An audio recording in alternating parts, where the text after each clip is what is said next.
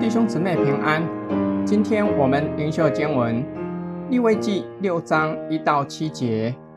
耶和华晓諭摩西说：“若有人犯罪，干犯耶和华在邻舍交付他物上，或是在交易上行了诡诈，或是抢夺人的财物，或是欺压邻舍，或是在捡了遗失的物上行了诡诈，说谎起誓。”在这一切的事上犯了什么罪？他既犯了罪，有了过犯，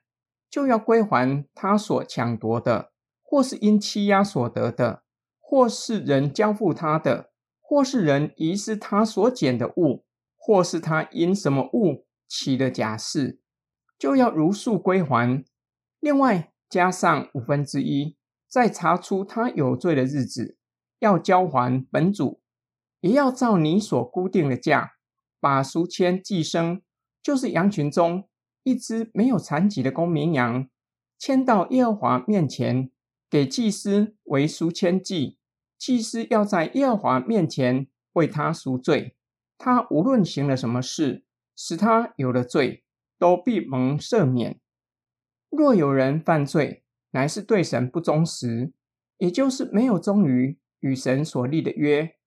至于那人有什么过犯，对邻舍不忠实，或是欺压邻舍，在这里举一些的案例。第一个案例，受托管理邻舍的财物却失职；第二个案例，在生意往来上没有诚信；第三个案例，将邻舍的财物占为己有；第四个案例，捡到他人的东西没有归还原物主；第五个案例。其假誓，以上所提的，只要犯了任何一项，都有了过犯，都犯了罪。在查出他有罪的日子，意思是那人因过犯心生罪疚，让他十分痛苦，以致引导他与邻舍走上和好的道路，必须先将所侵占的归还原物主，且要加上五分之一的价银，作为赎愆祭，赔偿邻舍。补救彼此的关系，祭司在上主的面前为他赎罪，使他蒙赦免。今天经文的默想跟祷告，今天灵修的经文让我们明白，无论因为什么缘故造成他人财物损失，又不愿意赔偿，或是使用诡诈的手段侵犯他人的主权，导致关系破坏，不只得罪人，且得罪神。因为没有忠于与神所立的盟约，就是对神不忠实，得罪神。大卫与乌利亚的妻子行淫，先知拿单责备大卫，大卫承认他犯了罪，表明他不只是得罪了乌利亚，且得罪神。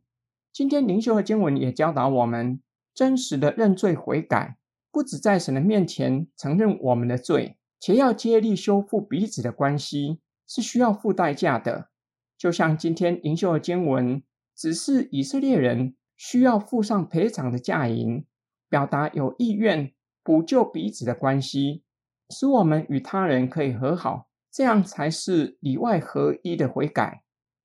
我们一起来祷告，亲爱的天父上帝，今天灵修的经文让我们看见，我们对他人的过犯，不只得罪人，且得罪你，求你赦免我们的罪。并且赐给我们力量和勇气，叫我们在你的面前承认自己的过犯，且叫我们愿意付代价修复与他人的关系，使我们能够忠于与你所立的约。我们奉主耶稣基督的圣名祷告，阿门。